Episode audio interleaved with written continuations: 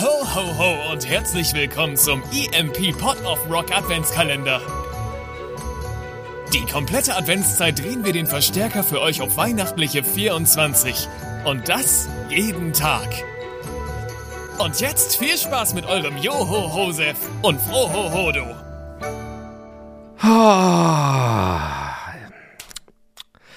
Als Podcaster hört man sich immer selber sehr, sehr gerne reden. Das ist ganz normal, ist, äh, ist eine Krankheit des, äh, des Genres. Und jetzt ich als äh, zauberhafter Hauptpostkasten, als Hauptpostkasten von dieser Sendung darf heute äh, vergnügt mit meinem äh, guten, langjährigen Freund, Komparsen, äh, Komparsen ja. und äh, ehemaligen Sandkastenfreund, Sandkastenfreund Stripper-Kollegen, äh, Frodo darf heute über meine Lieblingstitel des Jahres sprechen. Juhu! Und, und zuhören vor allem. Viel. Ja, aber so ist das wenn man Podcaster ist, ich glaube, man wird auch nur Podcaster, wenn man sich selber reden hört ja. gerne. Oder man wird reingezogen als Gast und fängt dann an. Ja, also ich, ich mache Podcasts, ich mache Podcasts, weil ich meine Stimme so geil finde. Mm. Und weil ja, ich, ich auch. Ich habe mich mittlerweile, man hat sich dann auch irgendwann dran gewöhnt. Es gibt, ich finde das echt, echt merkwürdig, wenn mir Leute sagen, ja, oh, ich kann mir Aufnahmen von mir selber nicht anhören.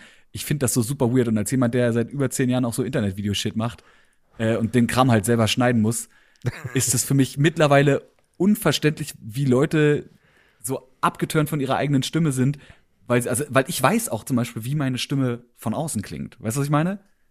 So, also ich, ich höre die ja jetzt selber, aber ich weiß, dass sie so nicht klingt, wenn die auf Tape ist. Aber ich kann im Kopf abstrahieren und weiß, wie ich auf dem Tape klinge. Ja, das, das, das, das, das, ist, das kriegt man tatsächlich mit der Zeit rein. Und dann ab dem Moment, wo man das kann, ekelt einen auch die eigene Stimme nicht mehr. Die ersten, die ersten paar Male, wo ich irgendwie äh, Content gemacht habe mit meinen, äh, mit meinen lustigen, mit meinem Lust, mit, meiner lustigen Menagerie aus äh, D&D-Nerds, ähm, da, ich, ich kann mir das bis heute nicht angucken. Ähm, aber so die, die, die Sachen, die ich jetzt mache und äh, im Laufe der Zeit gemacht habe, die, äh, mit denen bin ich tatsächlich warm geworden irgendwann mal. Also das ist tatsächlich ganz cool. Jetzt. Jetzt, apropos, ma, jetzt mal meine Stimme. Apropos auch ein Wort, wo ich jahrelang nicht wusste, wie das heißt. Ich habe immer apropos gesagt. Ap apropos. Apropos D&D. Ja, wir ja. schlangen den Bogen zu einem Spiel, was dieses Jahr rausgekommen ist und was du ja schon angeteasert hast als äh, eins deiner Lieblingsspiele.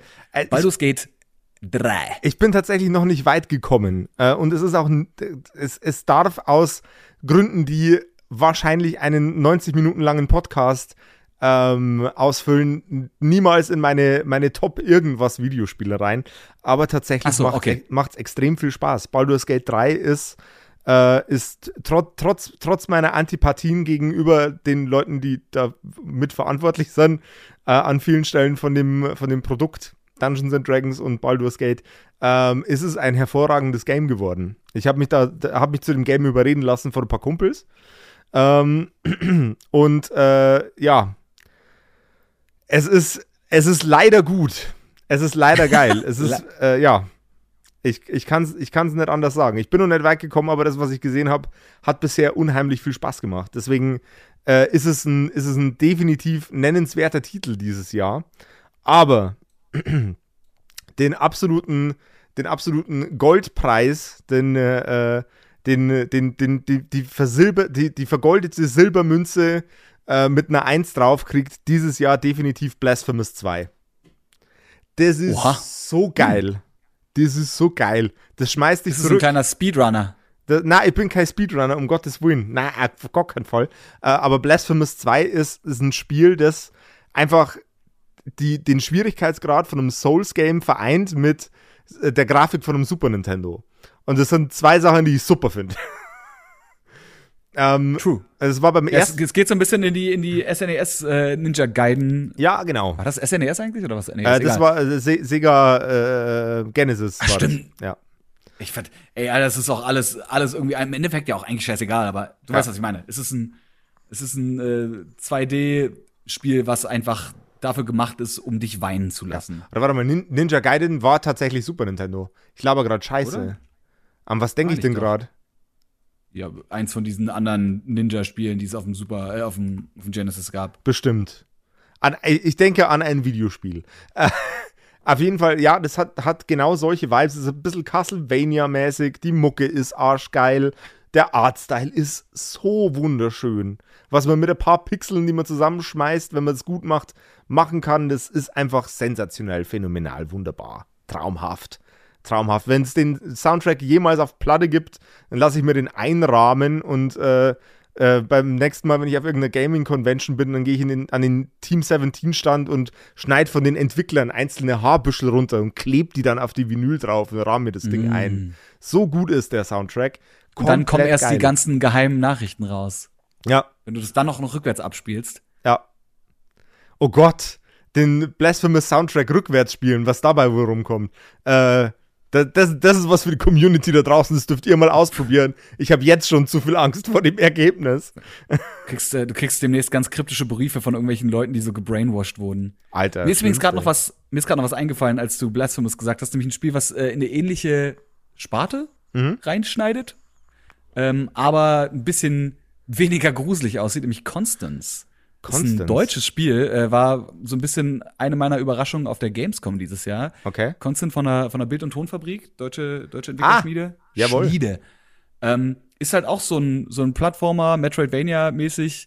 Und äh, ich habe mich da voll rein verrannt, weil die haben gesagt, hey, wer es schafft, unter 15 Minuten die Demo durchzuspielen, der kriegt ein paar Socken. Und ich wollte dieses paar Socken und ich habe dieses paar dein, Socken. was, was hast du denn mit Socken? Es geht die ganze Zeit irgendwie um Socken. Es geht immer nur um Socken bei mir. Ja, der, auf der Socken. Polaris hatte ich die ganze Zeit nasse Füße, da hatte ich nasse Socken einfach. Ah, okay. Das ist Nee, aber das, das, ist Sockentrauma von, von Ja, nee, aber dann habe ich mir, ich habe mir wirklich über die Dauer der Gamescom, äh, habe ich mir Speedruns von anderen Leuten angeguckt. Ich bin eigentlich gar kein Speedrunner und habe mir so eine so eine Notiz auf dem Handy gemacht, so ganz kryptisch geschrieben, wie man dieses Spiel möglichst schnell durchspielt Mhm. und habe mir das dann daneben gestellt und habe äh, dann meinen persönlichen Rekord von irgendwie 6 Minuten 23 aufgestellt. Sick. Und das war war schon irgendwie so Top 3 auf jeden Fall auf der Gamescom. Mittlerweile liegt der glaube ich bei weiß nicht unter 5 Minuten oder so, aber ich war schon ein bisschen stolz auf mich. Eine Sache, glaub, die das war man, mein Einstieg in Speedrun. eine Sache, die mir auch auf der Gamescom über den Weg gelaufen ist. Äh, ich ha hatte auf der, nee, nicht auf der Gamescom, ich hatte auf der Polaris hatte ich das große Vergnügen, ähm, zum ersten Mal seit langem mal wieder Street Fighter zu spielen und es gut zu finden. Street Fighter 6. Mhm. Meine Fresse, es, es, ist, Capcom hat zugehört. Das, das Volk hat gesprochen und Capcom hat zugehört. Ich hätte, hätte nicht gedacht, dass das nochmal passiert, aber es ist ein schnelles, dynamisches, energetisches Prügelspiel ähm, in wunderschöner Grafik, das nicht permanent desorientierend ist, wo du nicht alle fünf Sekunden irgendwelche Microtransactions reinballern musst. Es ist einfach schönes Street Fighter. Und das liebe ich. Das liebe ich. Schluck auf, das liebe ich und das habe ich vermisst. Ganz, ganz wünschte, ich lange. wär- Ich wünschte wirklich, ich wäre gut in Fighting Games. Weil ich bin jemand, der auch sehr kompetitiv ist bei Spielen, aber Mhm. mein Genre sind halt so First-Person-Arena-Shooter, also alles, was ein bisschen, bisschen schneller ist, ein Overwatch, ein Apex, so die ganze Richtung. Ähm, und ich wünschte, ich wäre gut in Fighting Games, weil ich gucke auch so gern Dokus über diese ganze Fighting Game Community. Sei es eben Street Fighter, sei es Tekken, sei es Mortal Kombat, seien es Sachen wie Smash. So. Aber ich, ich krieg's einfach nicht geschissen. Aber hätte ich gedacht, gerade so Sachen, wo es um Timing geht, ist es, aber ich glaube, meine Finger sind einfach nicht in der Lage. da Ha irgendwie- hast, du denn, hast du denn das passende Werkzeug dazu überhaupt? Nee, ich habe keinen äh, Fightstick zum Beispiel. Das ist Und der ich erste auch keinen, Wie heißt das andere? Es gibt ja noch dieses Board, wo es keinen Stick mehr gibt, sondern Knöpfe stattdessen, wo immer diskutiert wird, ob das legal ist oder nicht. Äh, ja, äh, wie heißt das Teil nochmal? Mhm. Ich weiß es auch nicht Hitbox. mehr. Fight Hitbox, ja. Eine Hitbox. Ähm, ich empfehle dir wärmstens eine Hitbox.